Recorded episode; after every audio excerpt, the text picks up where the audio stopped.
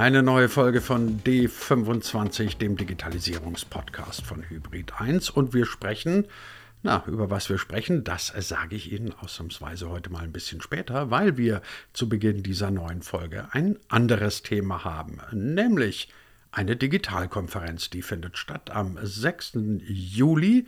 Wir von Hybrid 1 veranstalten sie und wir beschäftigen uns mit der Frage, die Hybrid-Booster, wie geht's weiter mit der Kommunikation, wenn die Pandemie dann endlich mal vorbei ist? Klammer auf, Land ist ja einigermaßen in Sicht, Klammer zu. Also schon mal notieren, 6. Juli, sechs Speaker, wie Sie sich anmelden können und alles weitere demnächst dann hier in diesem Podcast und im Netz. Keine Sorge, Sie werden uns nicht entgehen.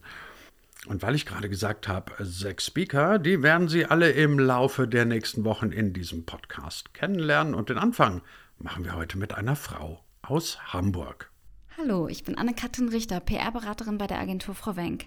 Ich bin am 6. Juli auf der Digitalkonferenz von Hybrid 1 zu Gast und freue mich, wenn Sie auch dabei sein würden. Mein Thema: Wie hat die Corona-Pandemie die Unternehmenskommunikation verändert und was können wir daraus lernen? Ich freue mich auf Sie und Ihre Fragen zum Thema. Bis dahin. So, jetzt aber zum eigentlichen Thema der heutigen Folge, wie gesagt, über die Digitalkonferenz hören Sie in nächster Zeit noch genügend. Unsere heutige Folge beschäftigt sich mit dem Thema Logistik. Und ich gebe zu, ganz am Anfang, als wir dieses Thema geplant hatten, da dachte ich mir irgendwie, naja, Logistik, was soll das denn bitte schön mit Digitalisierung großartig zu tun haben? Das ist doch eigentlich ein vollkommen analoger Vorgang. Weit gefehlt. Am Ende der Folge wusste ich, Logistik ist wahnsinnig wichtig da ist noch viel Luft nach oben und ja, natürlich hat das was mit Digitalisierung zu tun. Was genau das ist, das besprechen wir heute mit Matthias Friese. So, und nun genug der langen Vorrede. Auf geht's in diesem Podcast, den Sie wie immer auf allen guten Podcast-Plattformen bekommen. Mein Name ist Christian Jakobetz und ich wünsche erkenntnisreiche 20 Minuten. Der Begriff Logtech, um ganz ehrlich zu sein, ich habe ihn noch nicht allzu oft gehört. Mir ist nur aufgefallen, es gibt inzwischen viele Branchen, an denen man einfach so Tech dranhängt. Also Fintechs beispielsweise sind ein ganz bekanntes Beispiel. Jetzt gibt es auch Logtechs. Bevor wir in diesem Podcast darüber reden, welche Bedeutung das hat und ähm, warum diese Branche spannend sein könnte, machen wir vielleicht erstmal eine kleine Begriffsdefinition. Was versteht man eigentlich jetzt genau unter einem Logtech? Ja, das ist eine schöne Frage. Im Grunde genommen, äh, Logtech gibt es eigentlich schon 100 Jahre, denn äh, äh, Logtech, Logistiktechnologie oder Logistics Technology, wie man das so abkürzen oder, oder aussprechen würde, äh, ist ja nichts anderes als quasi die Automatisierung, äh, natürlich auch Digitalisierung von logistischen Prozessen. Und die Automatisierung, Industrialisierung hat bereits Anfang des 20. Äh, Jahrhunderts angefangen. Ähm, nur dass man den Begriff sozusagen jetzt vielleicht irgendwie anders konnotiert genau wie Sie es gerade beschrieben haben, äh, Kontext Fintech, also quasi eine digitale Bank oder äh, Insurtech, digitale Versicherungsanbieter. Genauso ist es äh, in der Logistik eben auch, dass disruptive Prozesse immer weiter fortschreiten, die im Grunde genommen eben genau diese Automatisierung und Digitalisierung auch vorantreiben. Und daher sagt man Logtech. Jetzt muss ich dazu sagen, das hat wahrscheinlich mit allen Vorurteilen äh, zu tun, die ich so habe, dass ich immer dachte, Logistik sei die analogste Branche der Welt. Da kann man nichts digitalisieren. Klammer auf, mir ist klar, dass es natürlich unsinnig ist, weil man fast alles äh, digitalisieren kann. Aber trotz alledem, vielleicht erklären Sie es uns noch mal ganz kurz. Ähm, wo kann man denn in einem so analogen Bereich oder vermeintlich analogen Bereich wie der Logistik disruptiv arbeiten und digitalisieren? Grundsätzlich äh, haben Sie natürlich vollkommen recht, ähm, dass die Logistik äh, in weiten Teilen ein händisches Geschäft auch heutzutage noch sein muss, ähm, ist natürlich vollkommen klar. Also äh, mal als Beispiel, die FIGE Logistikstiftung beschäftigt ca. 20.000 Mitarbeiter in 14 Ländern. Ähm, das ist natürlich schon ein großer Headcount, den wir haben. Auf der anderen Seite ähm, ganz klar, also was ich gerade eingangs schon sagte, die Automatisierung ähm, von Pick- und Pack-Prozessen zum Beispiel ist ein Thema, äh, wo wir sehr stark uns mit beschäftigen. Allgemein die Anbindung von dem heutigen Händler, der ja quasi nicht mehr stationär unterwegs ist, sondern eher im E-Commerce unterwegs ist.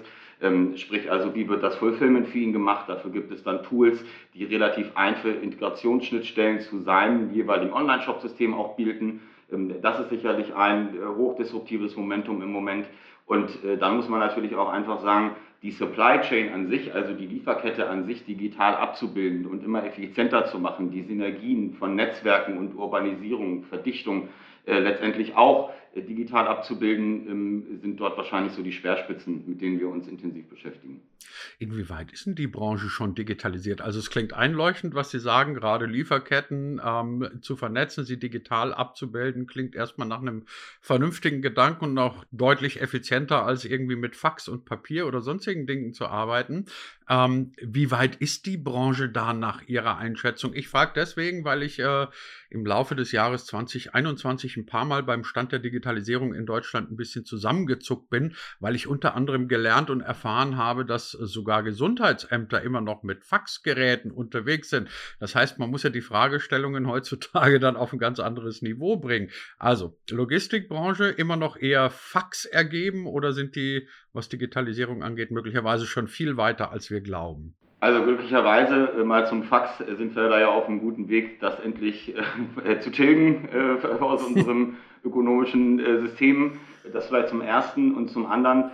Ähm, ja, man muss natürlich ganz offen sagen, ähm, die Digitalisierung oder Disruption quasi jetzt in dieser vierten Disruptionswelle, die wir, die wir durchmachen äh, als Gesellschaft insgesamt, ähm, ist nicht besonders weit fortgeschritten. Wir sind sicherlich ähm, von Seiten FIGE einer der modernsten Logistikkontrakt, Logistikdienstleister, die äh, es gibt ähm, in Deutschland und Europa. Das hat aber auch einen ganz bestimmten Grund. Denn der Preiskampf der letzten 30 Jahre, speziell in Deutschland, äh, in der Logistik, hat natürlich dazu geführt, dass das Geschäft, was die Marge angeht, immer flacher geworden ist. Sprich, wir müssen als ähm, einer der führenden Logister, Logistiker extrem effizient arbeiten, damit wir quasi diese Margen auch halten können. Ja, ähm, äh, und, und, sozusagen sehr auf das Kerngeschäft auch fokussieren und die Auslastung ist dementsprechend auch hoch, um überhaupt ein profitables Geschäft erreichen zu können.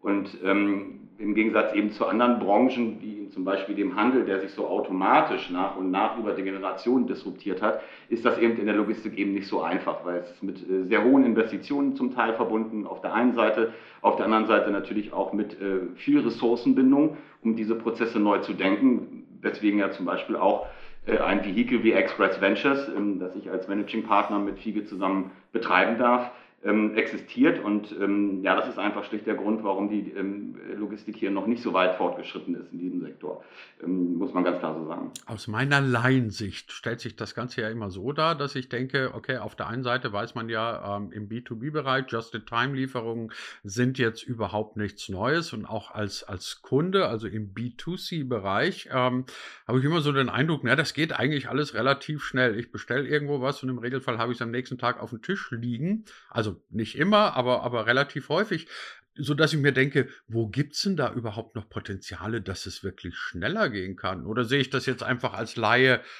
aus einer sehr ähm, euphemistischen Sicht? Das ist tatsächlich zu vermuten, ähm, denn wenn man sich mal anguckt, wie gerade so in hochurbanisierten Gebieten, wie zum Beispiel hier in Berlin, ähm, äh, bei wie viel Prozent da so die Zustellquoten im ersten Zustellversuch liegen, dann muss man sagen, die kommen meistens nicht über 60 Prozent.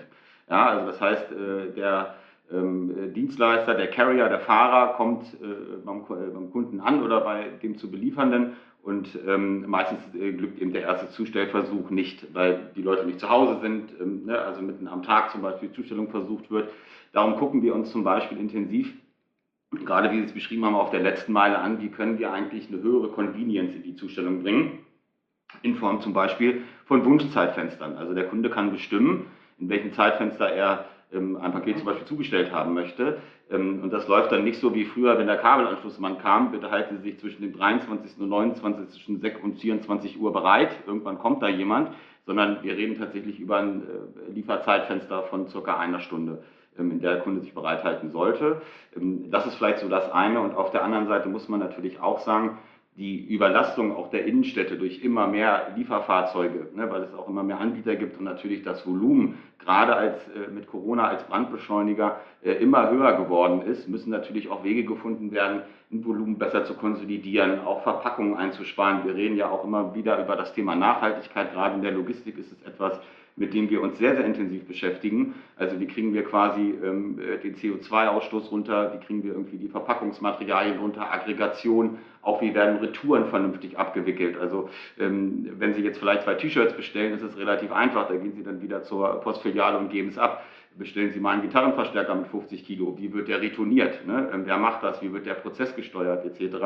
Also da sind viele Herausforderungen, ähm, die wir immer wieder sehen, die vor allen Dingen hauptsächlich zulasten des Kunden eben gehen, ähm, äh, der sozusagen darauf angewiesen ist, auf äh, die Zustellung des Paketes. Und äh, wir wollen die Reise sozusagen immer mehr weiter umdrehen und sagen, der Kunde ist das Zentrum. Das ist ja auch einer der größten ähm, Gewinnformeln von Amazon gewesen, immer den Kunden in den Mittelpunkt zu stellen. Wir kommen erstmal danach, äh, logischerweise. Und ähm, das sind eben die Dinge, an denen wir äh, intensiv arbeiten.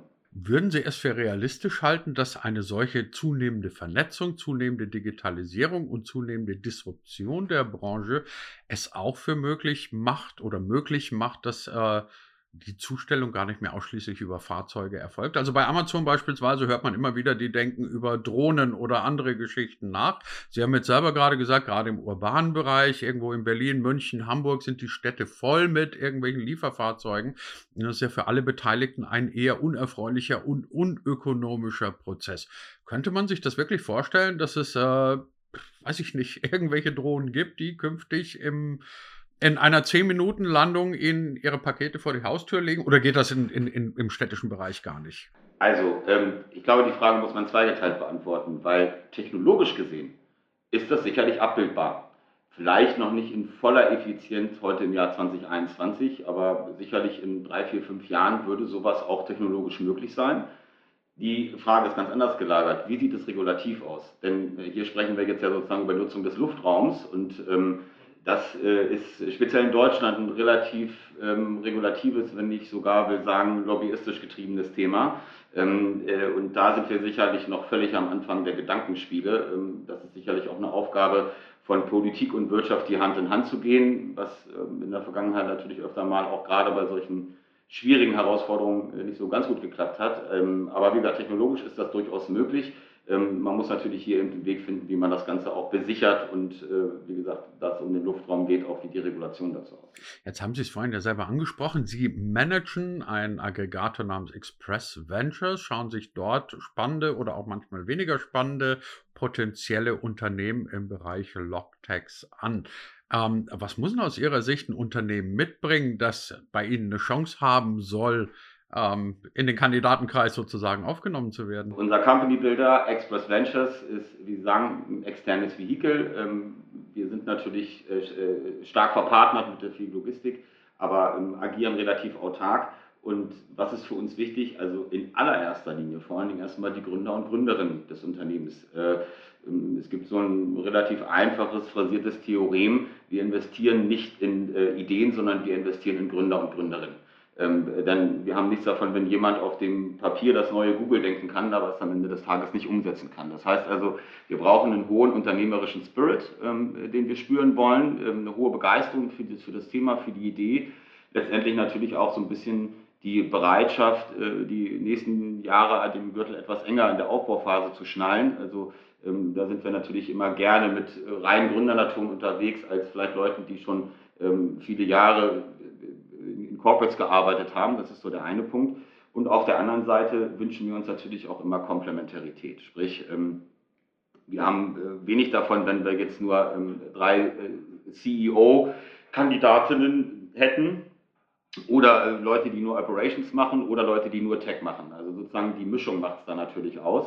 Heutzutage ähm, ist das eigentlich auch Standard, dass man damit ähm, diversifizierten ähm, Skillsets auch arbeitet. Das ist sicherlich auch sehr wichtig und natürlich am Ende des Tages muss, ist auch eine gute Idee sein. Ähm, man muss sich vernünftig mit dem Markt beschäftigt haben. Es muss eine logische Ableitung dessen geben, warum da ein Markt vielleicht entsteht oder ein Markt noch nicht richtig beackert ist, etc. Und äh, wie die Wachstumsraten letztendlich auch sind. Und wir gucken uns natürlich auch alle Entwicklungen an, die außerhalb von Deutschland sind. Also was speziell passiert in Amerika, ähm, in UK, die tatsächlich äh, im Bereich äh, Logistik relativ stark sind. Ähm, und äh, natürlich auch in, in, so Hubs wie Israel, wo, wo, technologisch sehr weit vorne gelegen ist. Ähm, und wenn diese Mischung miteinander stimmt, dann äh, sind da die besten Voraussetzungen geschaffen, sich gerne bei uns zu melden. Jetzt äh, landen wir oder bewegen uns langsam so auf die Zeiten zu, an denen die Pandemie dann irgendwann vielleicht mal, naja, vielleicht nicht vorbei ist, aber zumindest einigermaßen in den Griff zu bekommen ist. Also die Post-Pandemie-Zeiten sozusagen. Und ich habe immer so ein bisschen den Eindruck, es wären doch jetzt eigentlich grandios gute Zeiten, um zu gründen, um zu disruptieren, weil jetzt steht ohnehin letztendlich alles in Frage. Also selbst, ähm, also ich lebe jetzt im Gegensatz zu Ihnen nicht in der Großstadt, sondern in der Kleinstadt, aber selbst bei uns sind jetzt durch Sachen wie Click and Meet und solche Geschichten ähm, auf einmal völlig neue Formen des Einkaufens und damit aber auch wiederum der logistischen Herausforderungen entstanden. Also was ich, worauf ich raus will, ist, müssten Ihnen die Leute nicht gerade die Bude einrennen, weil sie sagen, jetzt oder nie, das ist jetzt die tollste Zeit überhaupt, um Unternehmen zu gründen? Ich will sagen, ähm, die Zeit zu gründen sollte immer sein. Also ich würde an äh, die Zeitschiene da nicht so einen Zeitpunkt X dran machen, aber natürlich haben Sie vollkommen recht. Ähm, Corona ist sicherlich äh, ein großer Brandbeschleuniger für die Entwicklung weg vom stationären Einzelhandel immer mehr zum E-Commerce geworden. Sicherlich wird es so sein, dass ähm, wenn die Pandemie äh, abgeflacht ist, dass logischerweise hoffentlich die Leute auch wieder in die Städte gehen und natürlich auch den stationären Handel befruchten. Aber wenn wir ganz ehrlich zueinander sind, dann ist das sicherlich auch nur, wie gesagt, das Zeitfenster verkürzt worden, ähm, dass sich immer mehr und wahrscheinlich nahezu irgendwann fast vollständig äh, ähm, der Handel in den E-Commerce bewegen wird. Das ist eigentlich vollkommen klar. Und natürlich ist jetzt eine gute Zeit, weil die Offenheit der Unternehmen, die vielleicht gestern noch gesagt haben, äh, also auch gerade größere Unternehmen, mein, mein stationärer Handel ist äh, meine Basis und dann konnten die aufgrund von Covid nicht mehr aufmachen und sie haben es gerade schon so ein paar Beispiele genannt, Click and Collect, ne, ähm, Darkstore-Konzepte etc. Ne, das ähm, ähm, sind natürlich alles Dinge, die jetzt noch stärker befeuert werden und sicherlich auch Chancen bieten, den sagen wir mal, zumindest disruptiv oder innovativ denkend äh, zurückgebliebenen Kolleginnen und Kollegen ähm, in der Wirtschaft, hier jetzt nochmal die Tür neu aufzumachen und ihnen tatsächlich an einem Realbeispiel zu zeigen, guck mal, ähm, es ist nicht nur einfach, äh, es ändert sich, sondern es ändert sich auch weil. Und ähm, ich glaube, das ist durchaus mit Sicherheit eine große Chance. Auf der einen Seite, auf der anderen Seite ist es natürlich auch so, dass vielerorts natürlich auch Unsicherheit immer noch besteht. Ne? Wir haben das große Glück, dass wir fast nahezu vollständig remote arbeiten können. Das können eben nicht alle. Und ähm, da gibt es ja sicherlich auch wirtschaftliche und ökonomische Einsatz, äh, Umsatzeinbußen etc. etc. Ähm, ob sich dann jemand genau jetzt da in eine Gründung wagt und nochmal das volle Risiko geht, weiß ich nicht. Ähm, grundsätzlich sollte man immer animieren zu gründen und eine gute Idee nicht äh, bis übermorgen liegen zu lassen, weil dann hat sie vielleicht A, jemand anders gemacht und ist ja schade drum. Ähm, äh, trotz alledem, klar, äh, sind die Zeiten glücklich, um den Druck für Disruption und Digitalisierung noch weiter zu erhöhen. Dann würde ich Ihnen gerne ganz zum Schluss dieser neuen Ausgabe von D25 nochmal eine grundsätzliche Überlegung erzählen wollen, die mir jetzt so im Laufe unseres Gesprächs gekommen ist. Sie können jetzt gerne sagen, der, da kommt er jetzt aber relativ spät drauf. Nur was mir ein bisschen gerade dämmert, oder ich glaube zumindest, dass mir das dämmert, ist, wir reden ja immer viel davon, dass wir auf dem Weg in eine wie auch immer geartete digitale Gesellschaft sind. Also ob das jetzt Gesundheit ist, ob Kommunikation ist, ob es Shopping ist, ob es Commerce ist, ähm, alles wird irgendwie total digital. Ähm, und dann habe ich mir gedacht, na gut, also wenn wir jetzt künftig so viele verschiedene digitale Geschäftsmodelle erleben, dann ist doch eigentlich die wichtigste Voraussetzung einer funktionierenden digitalen Gesellschaft, also davon abgesehen, dass die Netze einigermaßen funktionieren sollten, eine vernünftige Logistik. Das ist so ein Aspekt, der hat mir vorher eigentlich überhaupt nicht so eingedämmert, weil man immer so sagt, ja, wichtig ist, dass wir vernetzt sind und was weiß ich was machen, aber eine digitale Gesellschaft kann ohne eine vernünftige digitale Logistik ja gar nicht funktionieren. Oder sehe ich das jetzt gerade ein bisschen zu schwarz? Nee, haben Sie absolut recht. Also ähm, klar, wir müssen bei allem Disruptionswillen und Innovationswillen natürlich auch bedenken, wie sieht denn die Gesellschaft von morgen eigentlich aus? Und das ist auch etwas, noch eine Frage, die wir uns als Innovatoren und als Treiber dessen natürlich auch stellen müssen. Und ja, Sie haben recht, die ähm, äh, Logistik ist sicherlich immer das, was keiner so richtig sieht, weil es, wie Sie sagen, naja, es kommt dann schon irgendwann und irgendwann klingelt der Mann und bringt es hierher. Ähm, ist aber in vielerlei Hinsicht wirklich äh, die Achillesferse der meisten Unternehmen. Ja? Also auch gerade große E-Commercer, nehmen wir mal so ein, so ein Zalando, die sicherlich als eines der Vorzeigebeispiele der digitalen Disruption in Deutschland gelten dürfen. Großartige Gründer, ähm, großartige Firma, ähm, die haben irgendwann auch als zu einem gewissen Zeitpunkt gemerkt, dass Logistik tatsächlich ihre Master Challenge ist äh, und ihnen das äh, regelmäßig um die Ohren geflogen ist. Also sprich, Logistik wird so oder so immer einen ganz wichtigen Teil unserer Gesellschaft abbilden. Ne? Das ist gar keine Frage. Auf der anderen Seite müssen wir uns natürlich auch überlegen, und das möchte ich gerne nochmal auch anregen, ähm, was passiert durch die Disruption eigentlich mit händischen Ressourcen. Also was passiert mit Mitarbeiterinnen und Mitarbeitern, ähm, äh, zum Beispiel im Einzelhandel an der Kasse. Wenn wir in äh, fünf Jahren nur noch da durchgehen und unser Smartphone automatisch über eine API die Waren auch 3D scannen kann und es automatisch von unserer Wallet abgebucht wird. Was machen wir mit den Kolleginnen und Kollegen, die äh, uns im Moment befördern? wenn das irgendwann auto, autonomes Fahren, äh, und das wird kommen, äh, das ist so sicher wie das Arm in der Kirche, ähm, was machen wir mit diesen Menschen? Ich glaube, wozu wir auch wirklich angeraten sind, nicht nur ähm, diesen Cluster der digitalen Disruption, der uns äh, anscheinend speziell in Deutschland relativ schwer fällt, ähm, zu beleuchten, sondern auch die gesellschaftlichen Veränderungen. Und ähm, was mich zum Beispiel sehr stört, ist, dass wir in dieser Pandemie total verpasst haben, endlich diese immer noch äh, im Kopf links und äh, äh Voodoo gewaschene ähm, Diskussion um der, über das absolute und bedingungslose Grundeinkommen zu führen. Ähm, was tun wir mit den Menschen morgen, die eben dann nicht mehr in Leistung gehen können, weil sie können eben, Entschuldigung, eine Kassiererin nicht zu einer vollwertigen IT-Entwicklerin umschulen. Das wird nicht so einfach sein. Und deswegen müssen wir sicherlich auch über andere gesellschaftliche Modelle der Vergütung und der Arbeitsleistung nachdenken. Und ähm, gerade in Zeiten von Corona haben wir das, glaube ich, nochmal extremer gemerkt. Und äh, da ist auch die Logistik zu angehalten, sich das zu überlegen und anzugucken. Und äh, da möchte ich nochmal ein bisschen verwerben, dass äh, diese Diskussion vielleicht wieder mehr thematisiert wird. Also, liebe D25-Community, das Ziel dieses Podcasts ist ja idealerweise, dass ihr aus einer Folge schlauer rausgeht, als ihr reingegangen seid. Zumindest für mich kann ich das bei dieser Folge wirklich sehr in Anspruch nehmen, weil ich tatsächlich gedacht habe, naja, Logistik ist etwas, was irgendwie immer da ist und irgendwann kommt das dann schon an, was man bestellt. Aber wir haben jetzt gelernt, das kann möglicherweise auf unsere gesamte Gesellschaft wirklich massive Auswirkungen haben. Drum wird es Zeit, darüber nachzudenken. Beim Denken zugeschaut oder zugehört haben Sie heute Matthias Friese von Express Ventures, nämlich unserem heutigen Gast. Und dafür sage ich ganz herzlichen Dank.